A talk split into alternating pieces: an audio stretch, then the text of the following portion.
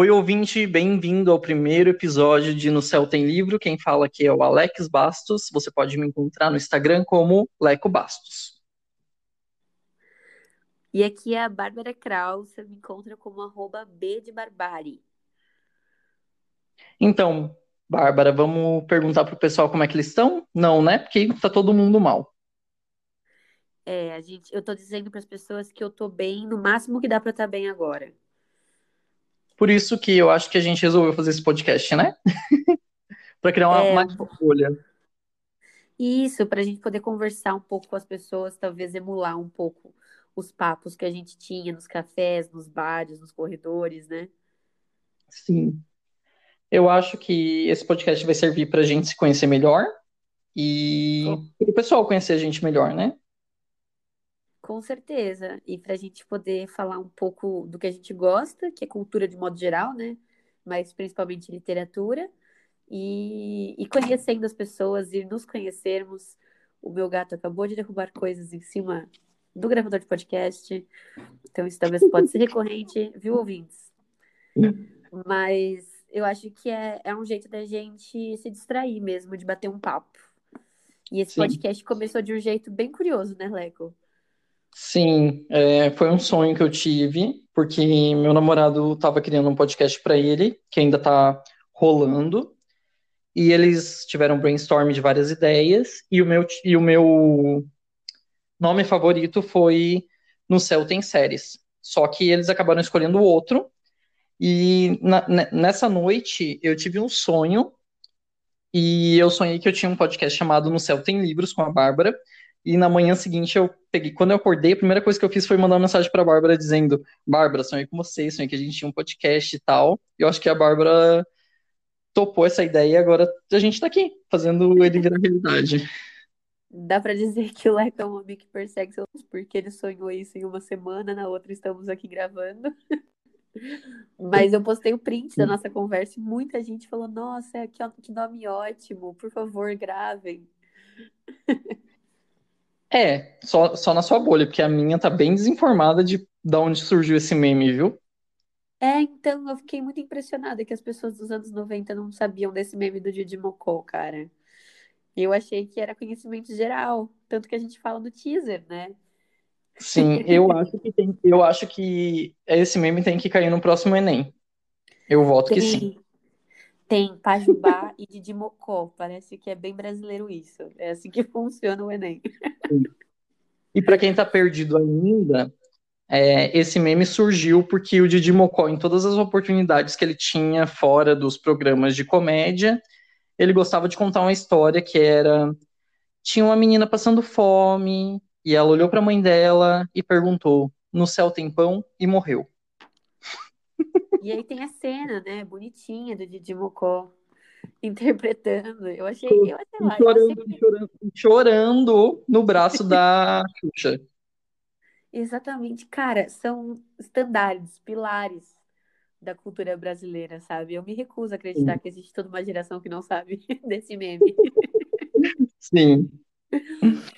É, e, a gente, e a gente pensou, né, em falar um pouquinho sobre como a gente se tornou leitores, porque daí fica massa da gente se apresentar para vocês e de criar um diálogo, talvez, porque acho que tem muitos jeitos parecidos, né, de se tornar leitor. Acho que tem alguns clássicos aí da infância Sim. e da juventude.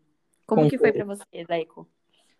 Então, eu não tinha muita coisa assim para me tornar leitor, eu não tinha muito, muitos caminhos para me tornar um leitor. Minha mãe estudou até a terceira série, então não era uma leitora, a não ser um, uma edição velha de Bianca, Júlia e, sei lá, Julieta que tinha lá em casa. Meu pai era tinha o terceiro ano, mas é técnico de enfermagem, então não era adepto de leitura, na verdade ninguém na minha família é, até hoje poucas pessoas gostam de ler. O que aconteceu foi que surgiu a onda Harry Potter ali pelos meus nove anos de idade, eu acho nove, dez. Eu acabei indo pros... Eu acabei assistindo a Pedra Filosofal e, e descobri que um amigo tinha a Câmara Secreta. Daí ele me emprestou eu peguei esse livro e eu li assim, numa velocidade, e, e quando eu parava para eu lembro dessa sensação, assim, tipo, eu parava e pensava, meu Deus, este filme está passando na minha cabeça. E da, dali em ano você diante, nasceu, Leco? Só pra eu eu nasci de em quando- 1991. E 91, você? Então isso foi em 2000. Eu sou de 95. Ah, É, você Eu tava perguntando exatamente porque eu comecei a ler Harry Potter no quarto. Então eu falei, ou o Leco pegou o hype muito rápido, ou ele é um pouco mais velho que eu. E... é, eu tô uma geração na frente. Já tô indo pros. Já tô perto dos 30 já.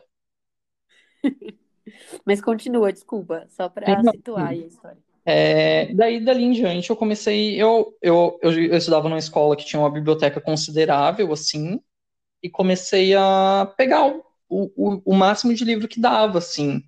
Eu não, eu não lembro de muitos títulos, assim, que me marcaram, mas tem alguns pontos específicos, óbvio. Só que dali em diante eu peguei Paulo Coelho, eu lembro que eu li O Alquimista em dois dias. É, e eu chegava muito cedo na, na minha escola, eu pegava um ônibus uma hora antes do horário, tipo, começar, digamos que começasse às oito, eu chegava na, na minha escola às sete da manhã. Então eu tinha uma hora para não fazer nada numa época em que não existia celular. E, e eu aproveitava essa uma hora, eu sentava lá na frente da, da escola e ficava lendo, assim, o máximo que dava. Então chegou uma época em que eu lia 75 livros por ano, assim. Porque eu Nossa, sempre fui da muito, muito bom. então eu eu anotava isso. Nossa, e muito bom quando a gente tinha esse tempo, né, pra ler. Por Sim, mais que eu esteja lendo bastante agora na quarentena, admiro a gente no passado. Acho que a gente aproveitava bem esse tempo. E dali, é, voltando ali para para minha infância, e dali em diante eu fui virando adolescente, com todos os meus problemas de adolescente gay e tal. E, e eu percebi que, tipo, ninguém me entendia, mas eu conseguia entrar na cabeça das outras pessoas através da literatura. Foi ali que eu fui tomando gosto, e da pré-adolescência para adolescência e em diante, sendo adulto, eu, eu percebi que através dos livros a gente consegue ter uma visão melhor de si mesmo, dos outros e de como o mundo funciona ao nosso redor. Então eu acho que esse é o maior atrativo, assim, para mim. Não, com certeza. Eu acho que só existe um jeito de ler errado, né? A gente tem o meme do se você não gostou do mesmo livro que eu, leu errado. Mas eu acho que o jeito errado de ler é quando você não consegue empatizar com essas pessoas, né? Com essas personagens, trazer isso pro mundo, né? E, e é engraçado você falar da biblioteca, porque a minha relação com a biblioteca é muito diferente. Eu acho que, por mais que eu tivesse uma biblioteca na escola, não foi muito por aí que eu comecei a ler. Os meus pais, apesar de terem ensino superior, os dois são advogados, eles não são leitores, assim. Eu lembro que em casa tinha muitos códigos, né? Código de processo penal, processo, processo civil, e pouquíssimos livros de ficção. Então eu lembro, assim, que tinha um Sherlock Holmes do meu pai e uma Agatha Christie da minha mãe. E quando eu fiz sete anos, meus pais me deram um Pequeno Príncipe, tipo, de aniversário, de formatura, sabe? De tipo, ah, aprendeu a Sim. ler, toma seu primeiro livro. Só que aí eu li esse livro e não li mais nada, por alguns anos, assim. E aí, na escola, quando eu era um pouco mais velha, eu acho que eu tava no sétimo ano. Só que agora eu não sei se é sétimo ano ou sétima série, porque eu tava no meio disso aí quando mudou e eu não consigo mais lembrar essas coisas direito. Mas eu devia ter uns 12 anos.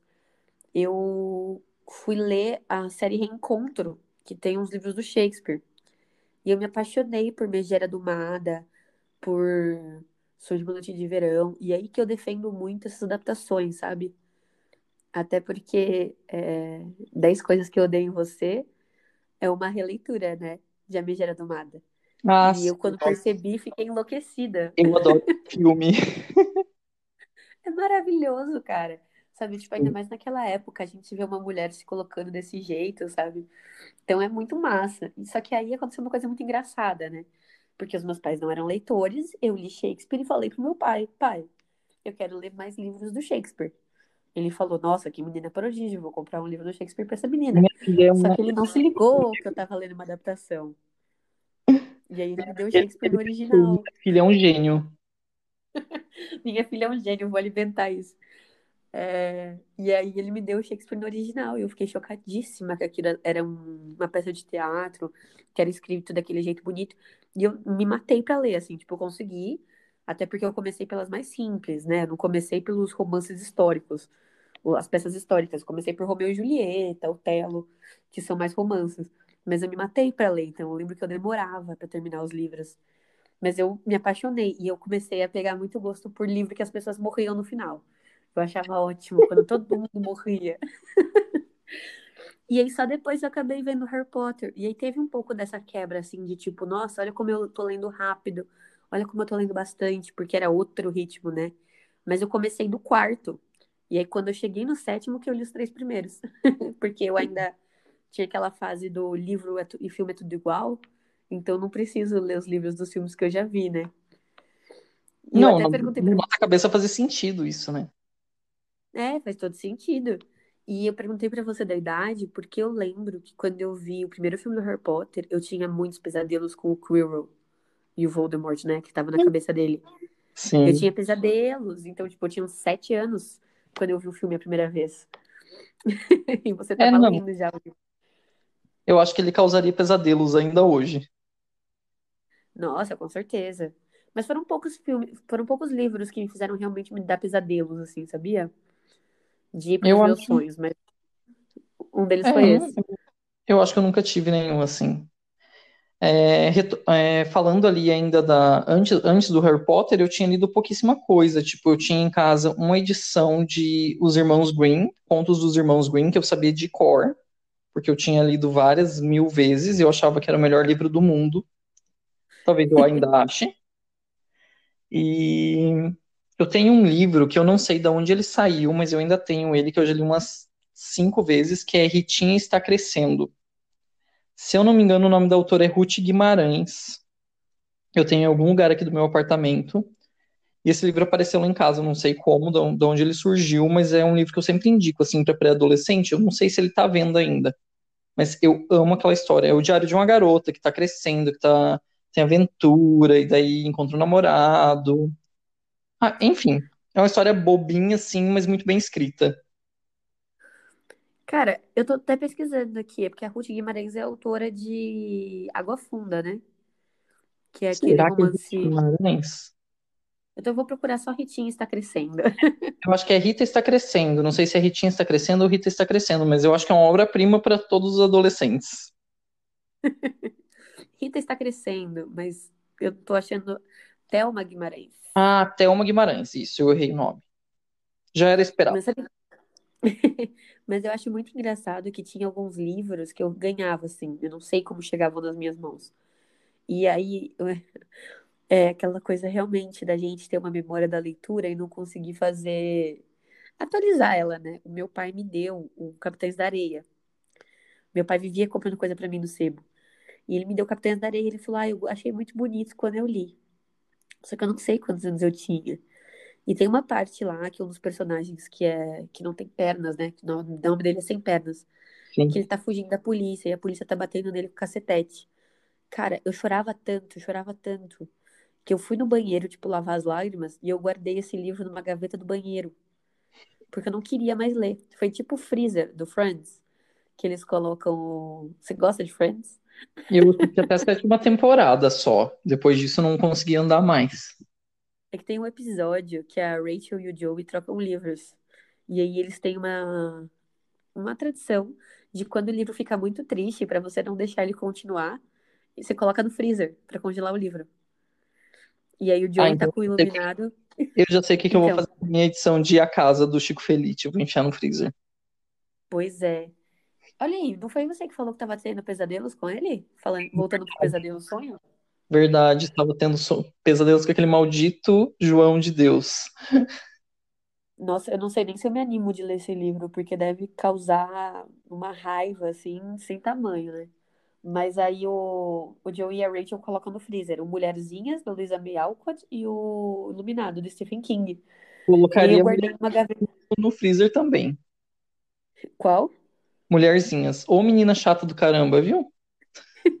Cara, é bem, é bem ok, bem, né? Cristãos no século XVII e tal. Mas aquela parte da Beth, que é a parte que eles colocam no freezer, que ela fica doente, é muito triste, cara. Quem que deixa uma criança ler aquilo? Eu acho que eu Sabe? não cheguei nessa parte, viu? Acho que eu não passei do começo, assim, dos primeiros episódios, do- Ah, dos tá. primeiros primeiros capítulos, né? É, porque eu não, Então, realmente, não simpatizei em nada com, com aquele livro. O Mulherzinhas, é que assim, Mulherzinhas é isso, é escrito por uma mulher cristã na Guerra de Secessão, né? Tipo, não, tem, tem tudo pra dar errado. Não sei por que que a gente pensou em ler esse livro, né? É, porque veio hype por causa do filme, né? Mas eu li um pouco antes ainda. E, e eu li com um amigo meu, Márcio, e a gente leu por causa do Friends.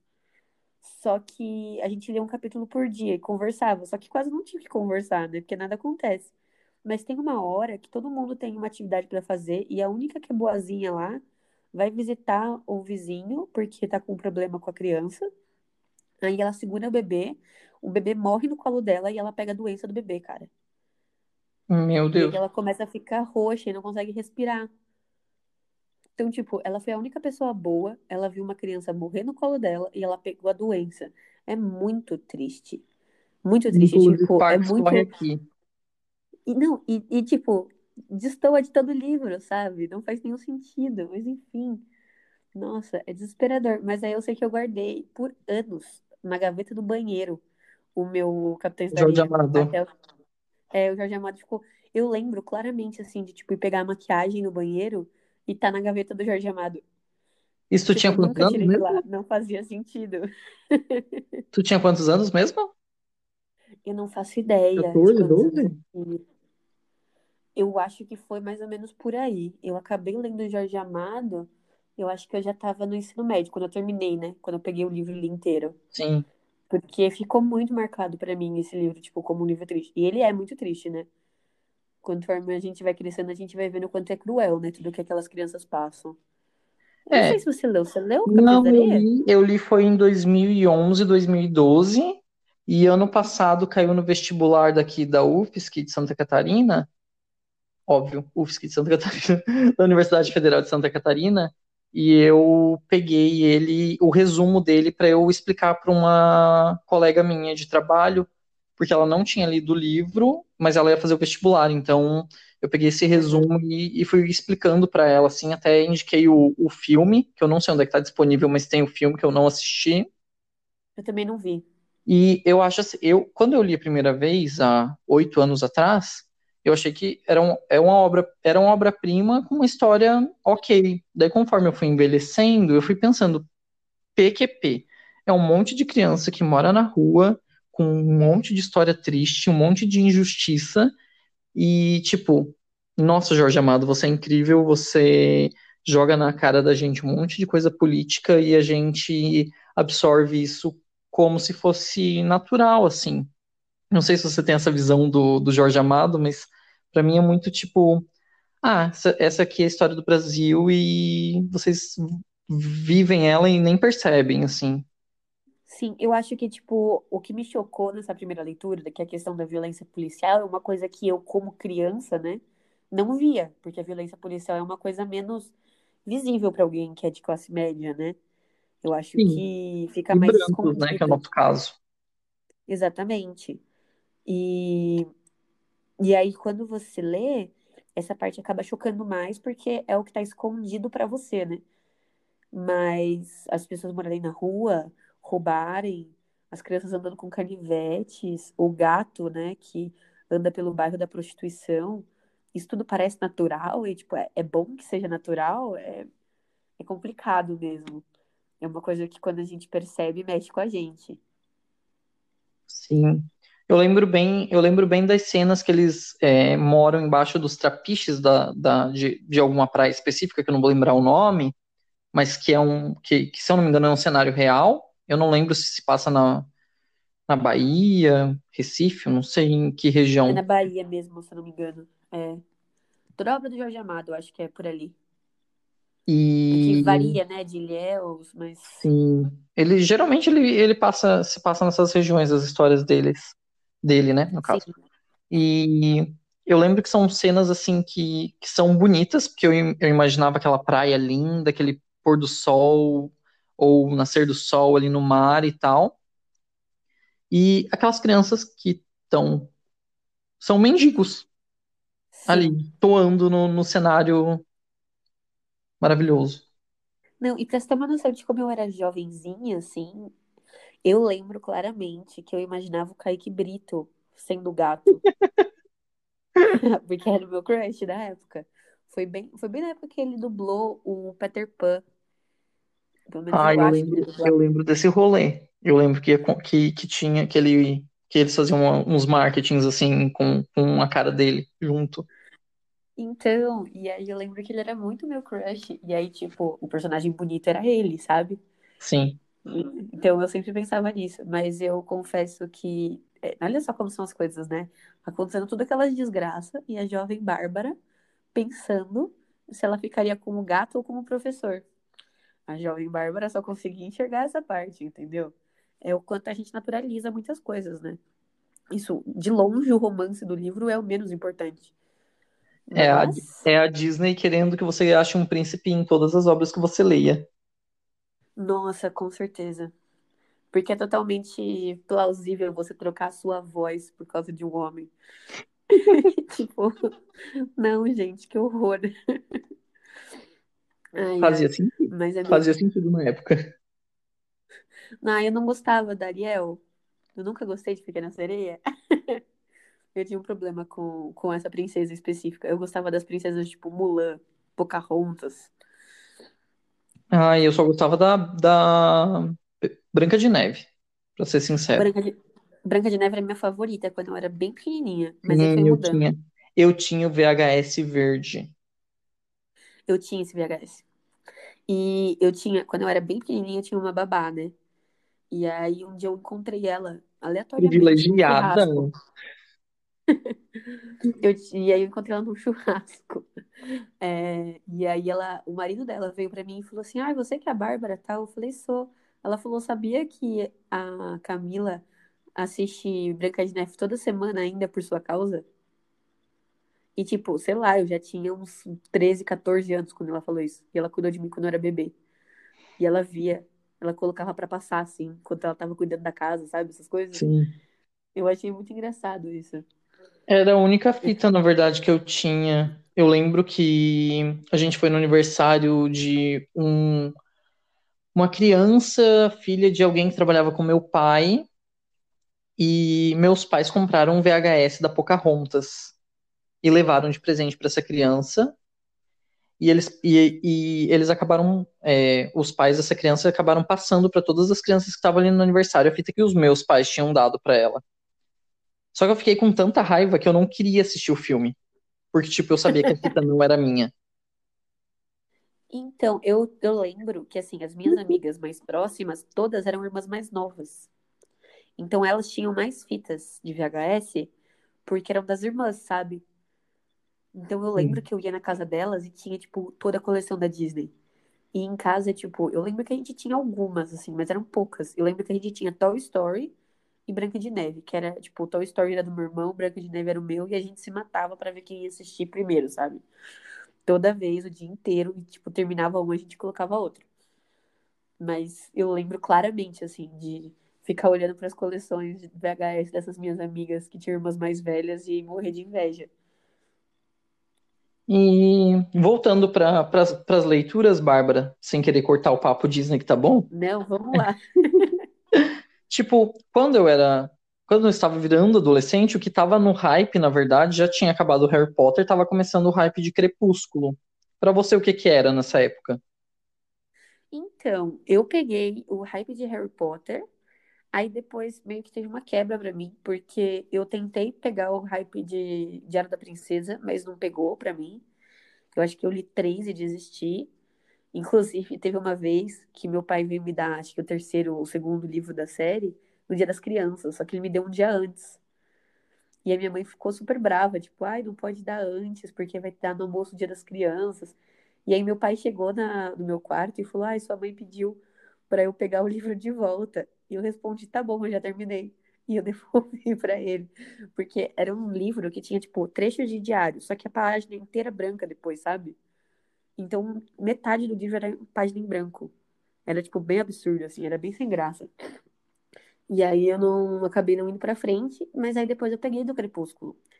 Eu li os quatro livros e ainda aquela continuação, A Breve Vida de Brit Tanner, que era horrível. Aquilo eu conseguia ver na época que era ruim. Do Crepúsculo eu gostava, ainda emendei no Hospedeira. Você chegou a continuar lendo coisa da Stephanie Meyer? Eu li todos os da série Crepúsculo e eu peguei o A Hospedeira, mas eu achei terrível. Eu Eu lembro que gostava mais do que da série. eu, eu lembro que eu desisti no episódio no, no no- na página 200 do A Hospedeira. Nossa, que boa memória. Eu só lembro que eu achava genial a ideia de duas pessoas no mesmo corpo. Eu achava muito bom. Ah, sim, Depois, ide- a, a ideia era a ideia era boa. Eu acho que a execução não foi das melhores.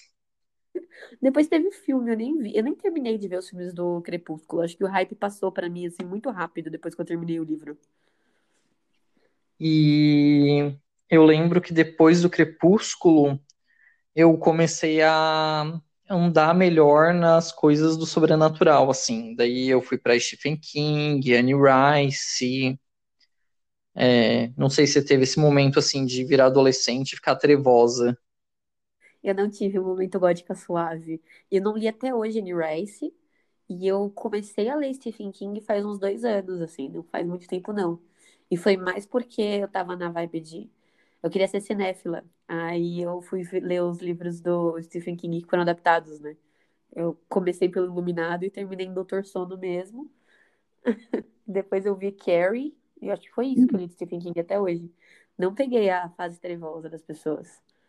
Eu não sei se eu peguei hypes depois. Eu acho que eu acabei lendo muita coisa totalmente aleatória, assim.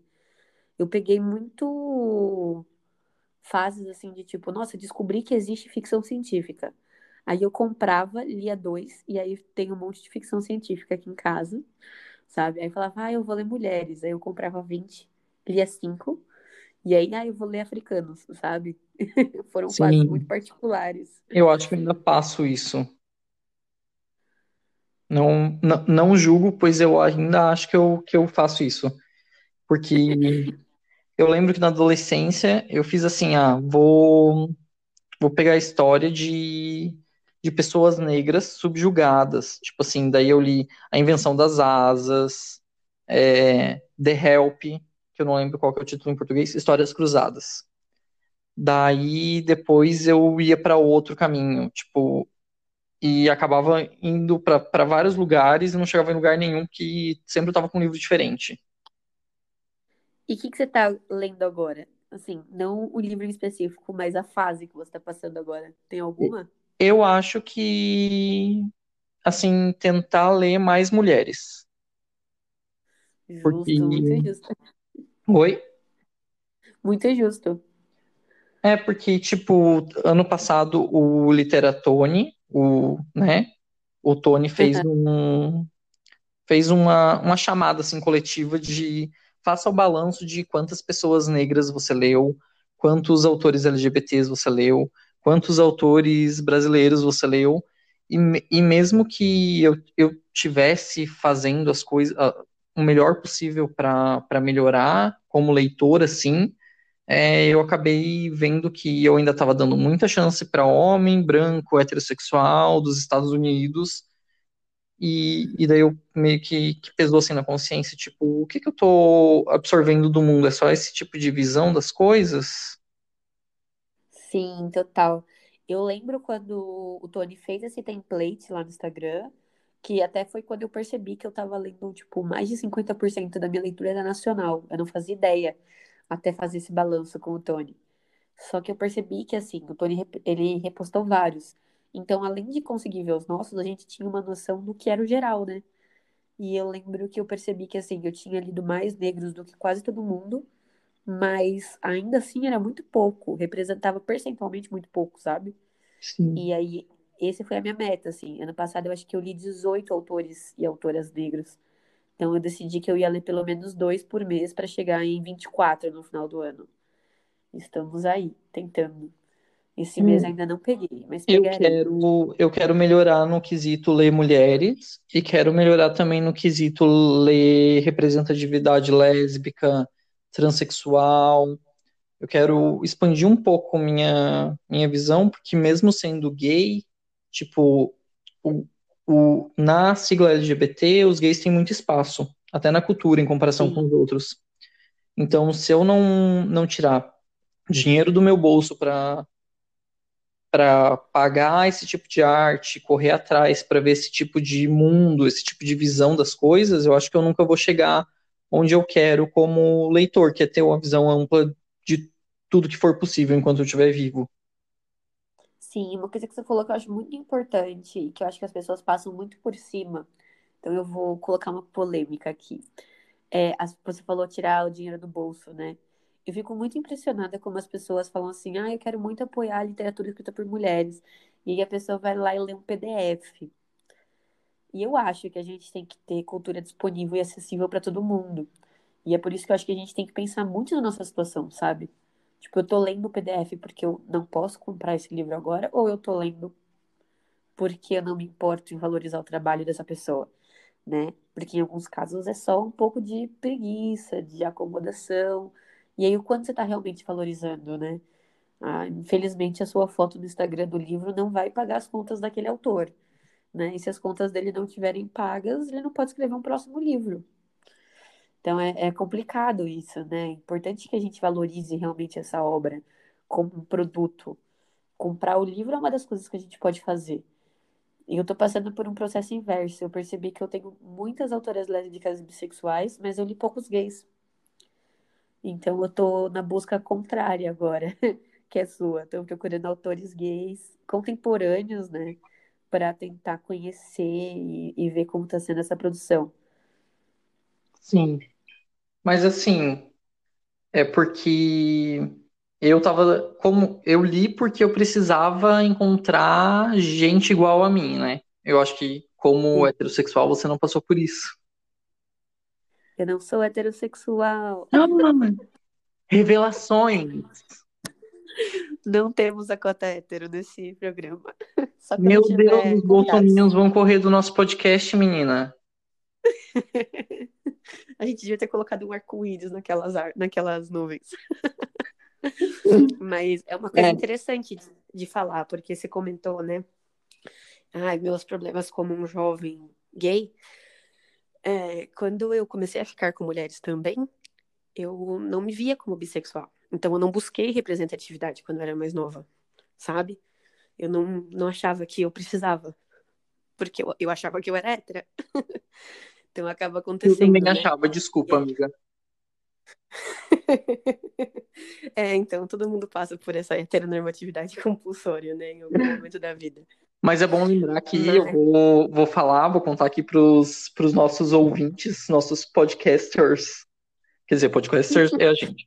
É, para os nossos ouvintes que eu e a Bárbara a gente não se conhece pessoalmente, né?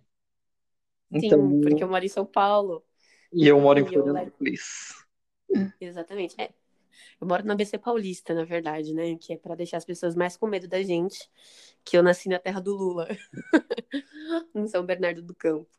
Mas. Maravilhosa. É, a gente conversa muito de literatura, mas é engraçado isso, né? Às vezes a gente vai conversando e a gente não entra em alguns espaços. Tipo, o primeiro episódio, eu perguntando quantos anos o Leco tem. muito Mas é bom. é que, para o pessoal saber também, a gente nunca se viu pessoalmente. As duas oportunidades que a gente teve, que eu fui a São Paulo, não deu para a gente se encontrar. A primeira, você até me chamou para a gente sair e não grupo de leitura, mas eu já estava com alguma coisa assim à vista. E daí depois eu fiquei sem celular e fui para São Paulo e acabei ficando impossibilitado de conversar com qualquer pessoa que fosse. Sim, foi naquele festival de música, né? Girls? Foi, foi. Você veio? Isso. Então... Eu fui o show da, das Little Mix. Nossa, eu não faço ideia de quem seja Little Mix. Eu sou muito velha pra música. Tá aí a glória desse podcast. Tá expulsa. Go back to Ether World. tá expulsa do Vale, amiga. Mas depois eu te, mando, eu, eu te mando os clipes. Fechou. Inclusive, a gente estava falando hoje à tarde de alguns livros, né? Acho que daqui a pouco a gente pode até entrar no mérito do, dos nossos planos para o podcast. Sim. Mas a gente estava falando do Costuras para Fora, da Ana Esquilante, mais cedo, que eu li, o Leco ainda não. E a Ana é bissexual também, eu conversei com ela e ela falou que também teve essa descoberta um pouco tardia, mas eu acho muito massa, como nos contos, tem uma fluidez muito natural de mulheres que se relacionam com mulheres e mulheres que se relacionam com homens. Em momento nenhum ela tenta explicar, ou, tipo, deixar muito claro se são personagens diferentes, são personagens, sabe? Então, é o tipo de livro que eu gosto muito. Que, tipo, não fica se explicando demais. Porque uma coisa ruim do bissexual é que as pessoas ficam com dificuldade de entender. Elas não conseguem entender uma coisa que não é binária, né? Não é ou homem ou mulher. É porque então, você, eu acho legal. queira ou não, a bissexualidade ainda é vista como uma indecisão, né? Os héteros acham que você é gay, os gays acham que você é gay e não quer assumir. Então você sofre Sim. preconceito dos dois lados, né? Não, e aí, e aí tem uma coisa muito louca, né? Que assim, não, eu não acho que existam muitos bissexuais que sejam 50% cada lado, né? Sim. De gosto. E aí, quando você se envolve mais com homens ou mais com mulheres, eles já querem te rotular desse lado. E aí, se você está numa relação que é homossexual, eles já querem que você seja homossexual. Tipo, ok, sou, mas bissexual, não lésbica. Quando você está num relacionamento hétero, falam, ah, então você é hétera? Não, meu relacionamento é hétero, não necessariamente eu seja. Agora, colocar isso na cabeça das pessoas é outra história, né? E poderia ser muito mais fácil de explicar se as pessoas lessem autores LGBT, né? Eu super concordo que mês que vem a gente faça um, um especial sobre autores LGBT. Nossa, sim, porque dia 28 é o dia do orgulho LGBT, né? A Sim. gente tem o Revolta de Stonewall. A gente pode falar um pouquinho, que acho que não tem muita gente que conhece essa história, e fazer indicações de livros. E filmes Massa. também, né? Eu acho que é super válido. Sim, eu vou precisar assistir coisas. Eu sou, eu tô recuperando uma, um gap no meu conhecimento cinematográfico. Eu fiquei um tempinho aí vendo muito poucos filmes. Agora estou voltando, pelo menos um filme por semana esse ano, prometi. E vamos falar do Clube do Livro? Vamos, vamos. Pode, pode explicar pro pessoal, já que a ideia foi sua e eu super topei. É porque eu, eu acho muito legal a ideia de ler junto, né? Principalmente agora, porque é um jeito da gente se conectar. Então, a ideia é que eu e o Leco vamos escolher um livro por mês e a gente vai avisar vocês, tanto aqui quanto no nosso Instagram, que é No Céu Tem Livro, sem acento, sem interrogação, só as letrinhas. E a gente vai tentar colocar na descrição, né, Leco? A gente pode fazer isso, não pode? Pode sim. Dá pra É o Leco- deixar linkado as coisas também. O Leco é o responsável pelas burocracias desse podcast. E a gente vai deixar linkado, então.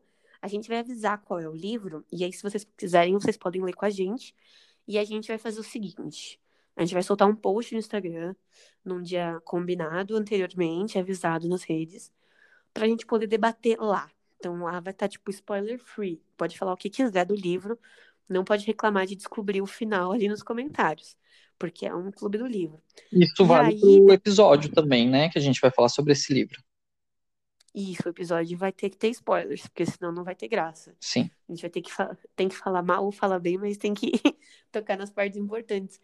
E aí a ideia é o seguinte: a gente vai entrar em contato com algumas pessoas que leram, que têm opiniões diferentes, para mandarem áudios. E esses áudios vão aparecer aqui para a gente também falar um pouquinho da opinião de vocês, desenvolver alguns argumentos em cima disso.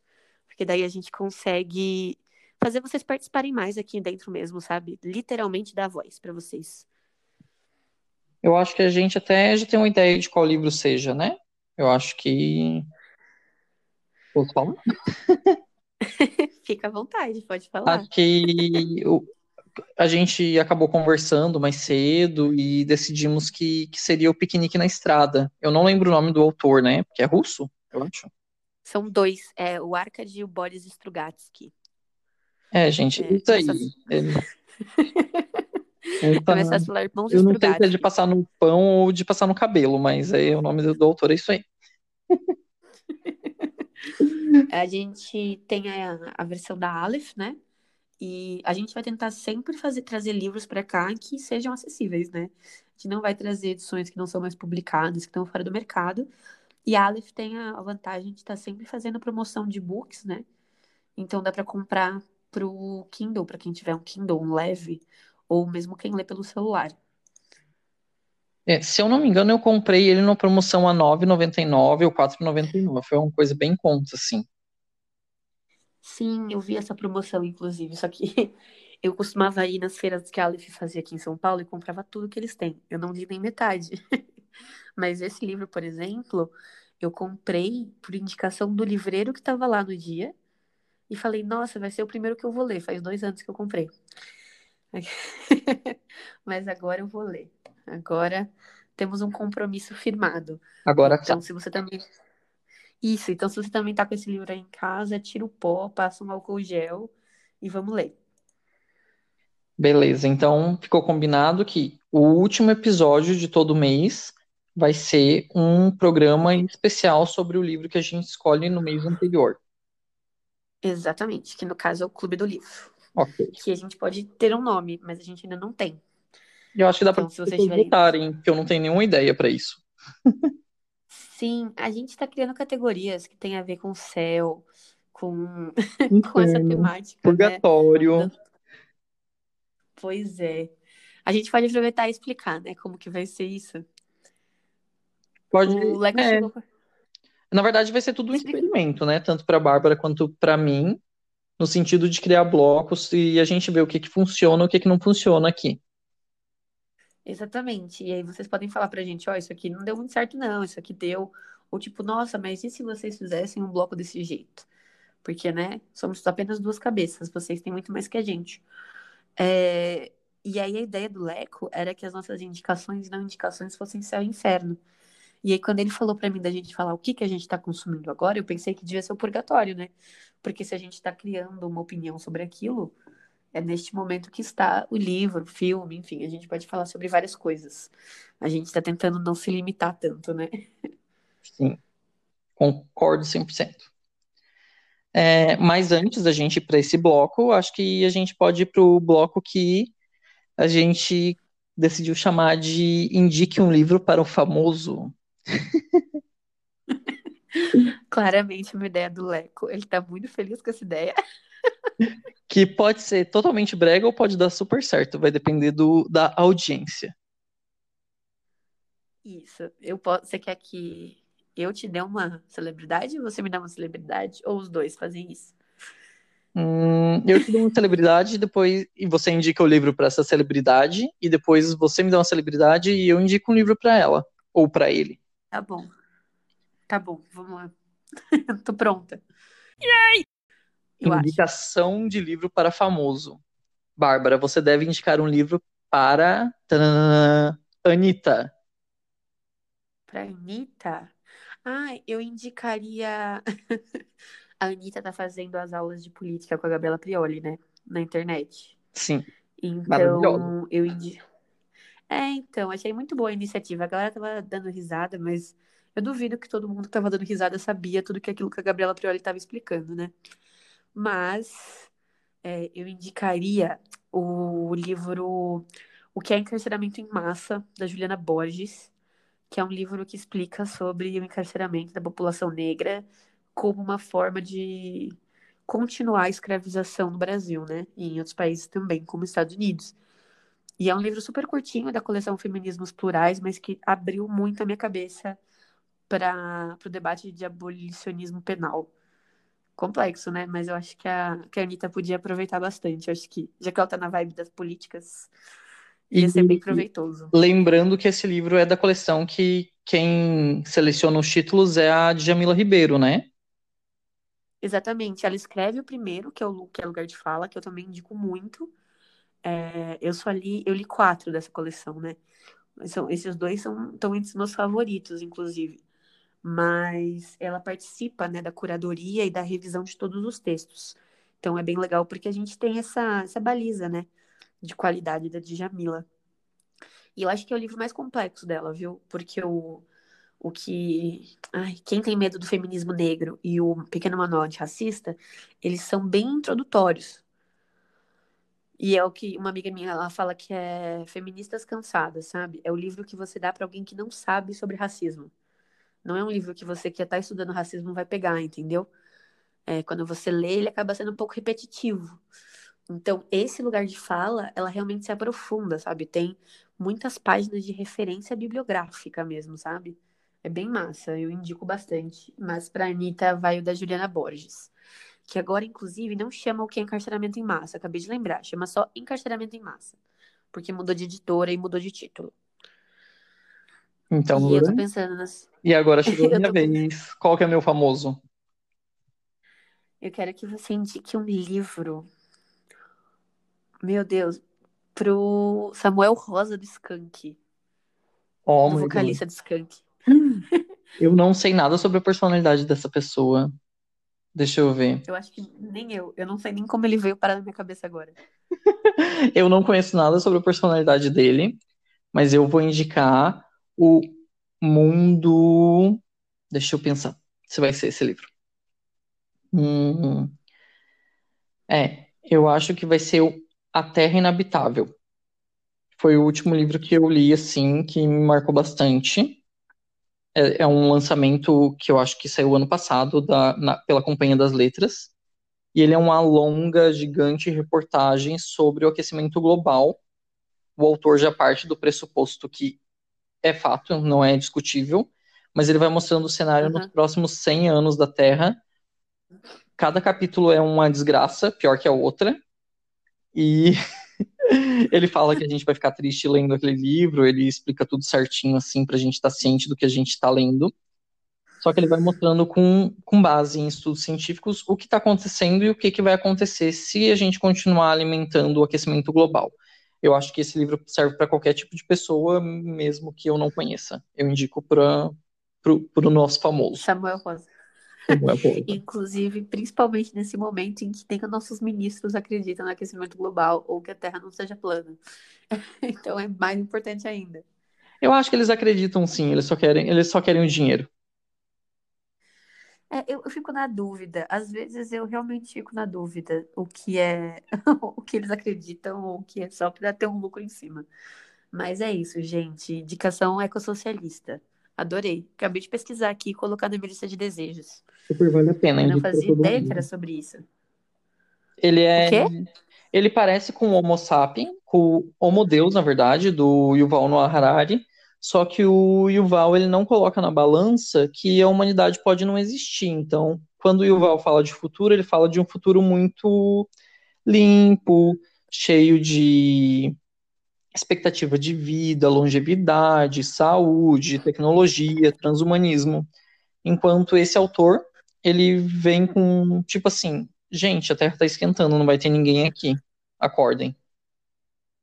Tá ligando o forninho, né? Sim. Pois é, complicado. É... E agora a gente pode ir para as nossas categorias. Céu, inferno e Nossos purgatório. blocos finais. Mentira, vai ter uma música de verdade, gente. Sim. O Leco tá muito profissional. Tá vindo o som aí, galera. É...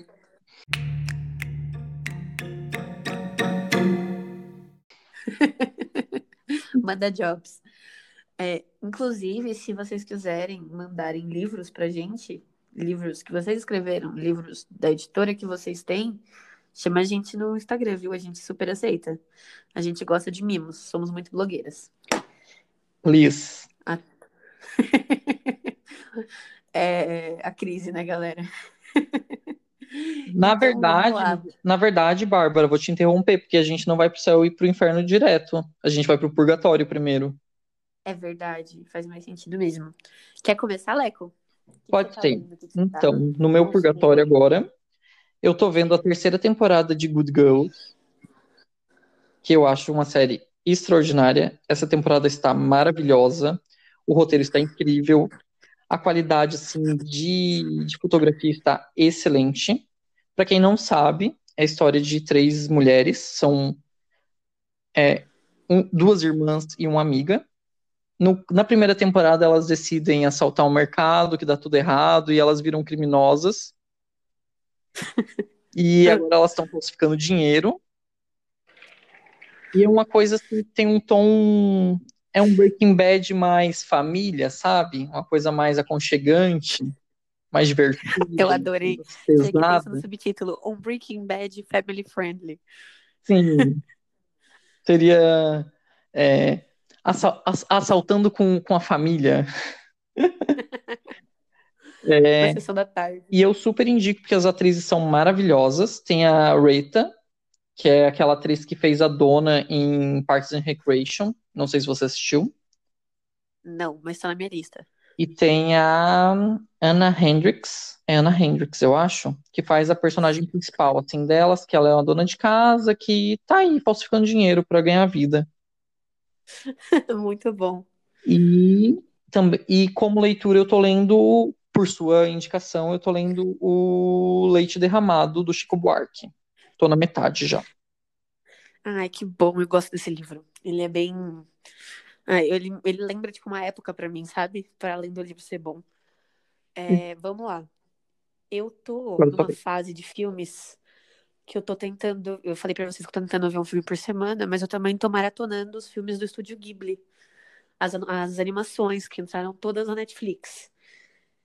E eu tô ficando muito triste, porque eu já comecei a ver os mais clássicos, né? Então eu tô tentando balancear entre os mais desconhecidos e os mais, é, os mais desconhecidos e os mais famosos. E eu acho que o próximo que eu vou ver é um que não tá no Netflix, e eu não sei por quê. Que todo mundo diz que é o que mais se chora, que é o Túmulo dos Vagalumes. Não conheço esse. Então, tenho links para esse filme no YouTube. Mas todo mundo fala que esse é o que mais chorou. E eu já chorei muito vendo o filme do Estúdio Ghibli, sabe?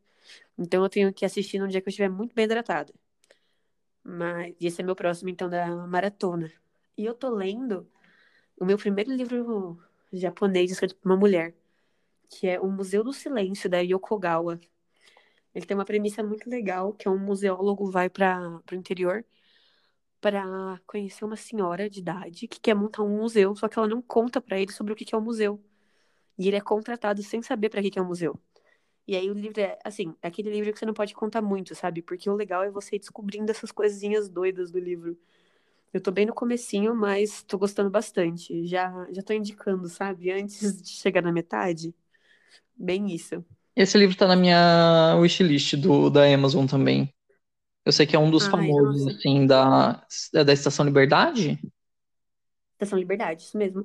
É, eu E acho eu que é queria um dos elogiar, viu? livros mais, assim, conhecidos da, deles. Sim, eu queria elogiar. Eu gostei muito, porque, tipo, esse- tem uma parte aqui que eles falam de beisebol.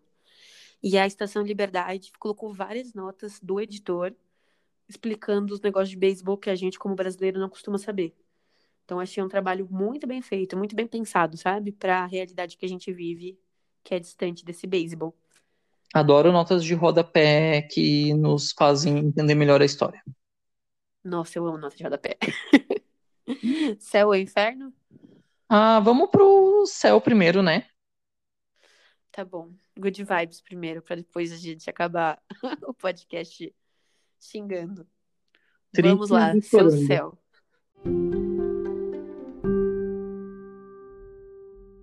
Nesse final de semana, o Instagram Primeiro Plano fez uma maratona de um diretor mexicano. E eu achei muito legal porque a gente conseguiu ver os três filmes dele. E eu gostei muito, que é o Fernando Embeck. Ele, não sei se ele é conhecido assim entre a galera que manja de cinema mesmo, mas no mainstream ele não é conhecido. E ele tem três filmes, que é Temporada de Pássaros, Lake Tahoe e o último, como que chama? Clube Sandwich. E os Eu vi três são vocês, muito legais. eu vi que vocês estavam fazendo lives, mas eu não participei porque eu tô muito corrido, assim. É, então, tipo, a, a brisa foi que a gente tinha um horário pra assistir e depois tinha live pra con- conversar. E foi muito legal, porque, por exemplo, o Lake Tahoe foi um filme que na live ele ganhou o dobro de tamanho pra mim, sabe? Porque eu tinha gostado dele, mas tinha ficado meio assim, e, e aí a conversa fez com que eu percebesse alguns aspectos do filme que não tinham me chamado tanta atenção, né? E esse diretor, ele tem aquele filme mais lento, com muitas coisas diferentonas, tipo planos muito abertos. Tem várias partes do filme que fica preto e você só escuta o som do filme, sabe? Então é bem diferente, mas eu gostei bastante. Eu indico, esse é o meu céu da semana.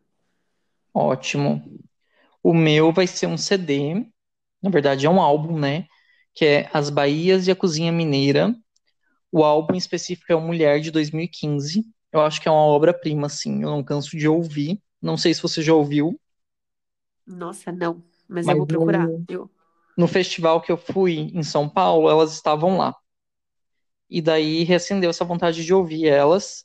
E é um CD, assim, que você não sabe classificar o que é, além de ser uma obra-prima. Principalmente a primeira música, se eu não, se eu não me engano, o título é As Virgens Mães de Jesus, alguma coisa assim. Eu sei que é maravilhoso, é uma massagem assim, na alma quando você tá ouvindo isso. Nossa, eu vou procurar super. Eu já gostei do nome. Então já começa muito bem.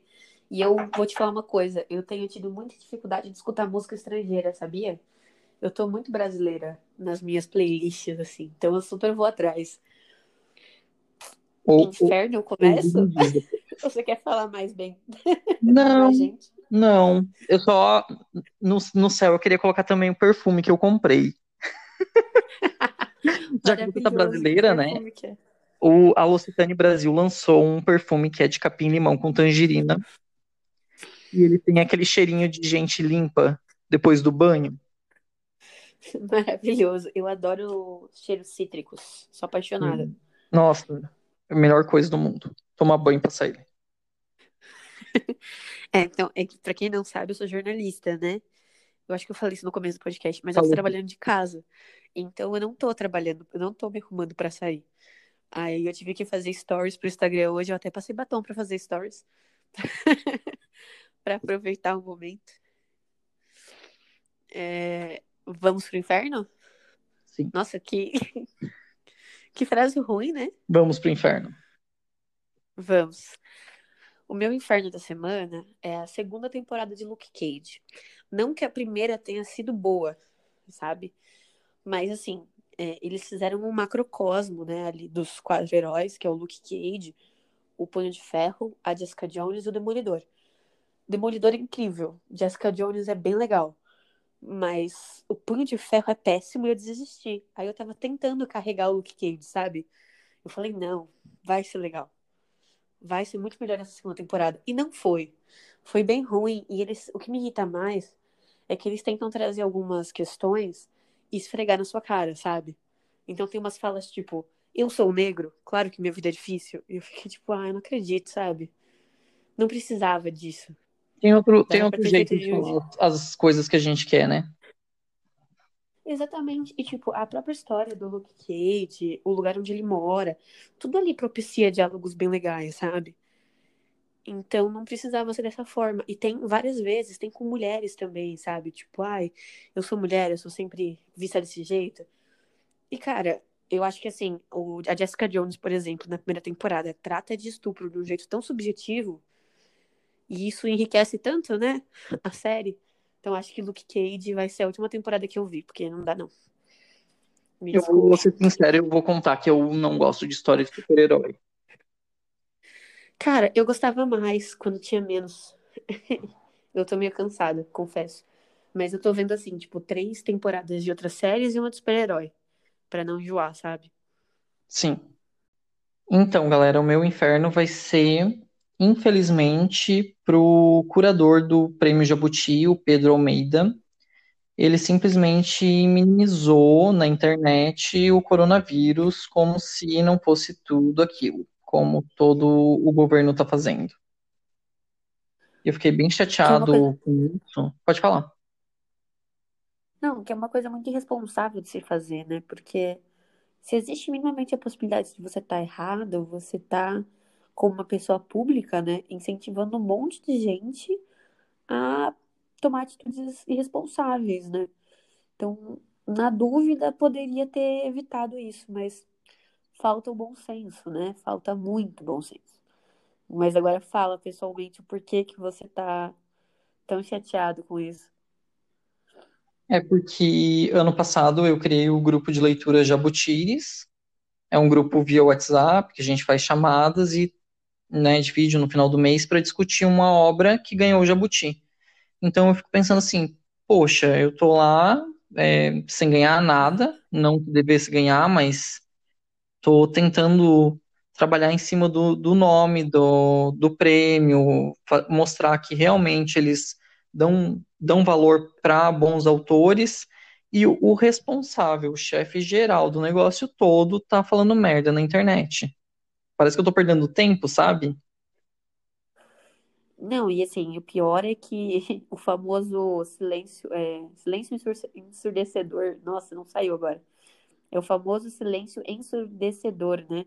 Porque aí ele fala uma besteira dessa e as pessoas da instituição não fazem uma nota, não se manifestam de forma alguma. Então, quando tem esse silêncio, a gente acaba pensando se não é o pensamento de outras pessoas lá, né? Que complica ainda mais a situação. Sim, e outra coisa que eu tava pensando hoje, Bárbara, não sei se você concorda comigo, é tipo assim, o governo não dá mais suporte nenhum pra gente, assim. Todo mundo tá desesperançoso. Daí o pouco que resta pra gente é os artistas, é a cultura e as pessoas envolvidas nisso. Daí, Sim. daí quando você, tipo, você vê artistas é, do lado do Bolsonaro, claro, mas que, que deveriam estar do, do outro lado, sabe? Questionando. Tipo, o cara tá lá responsável por um prêmio gigante, o maior do Brasil, e acaba falando merda. Ano passado a gente já ficou muito chateado com a história da Flip homenagear uma pessoa que não gostava do Brasil, né? Sim, Elizabeth Bishop. Sim. Muito complicado. E daí esse ano o, o responsável pelo, pelo Jabuti solta uma nota uma nota não, né? Foi uma fake news péssima.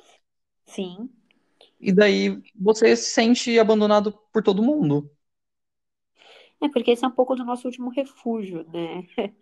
Essa, essa cultura, né? Esse espaço nosso. E aí ver que tem pessoas no meio que sempre estiveram aqui e que pensam dessa forma é, desestabiliza a gente, né? Completamente. É, a, a, gente vai, a, gente, a gente continua tentando. Eu, eu e você, pelo menos, a gente está tentando.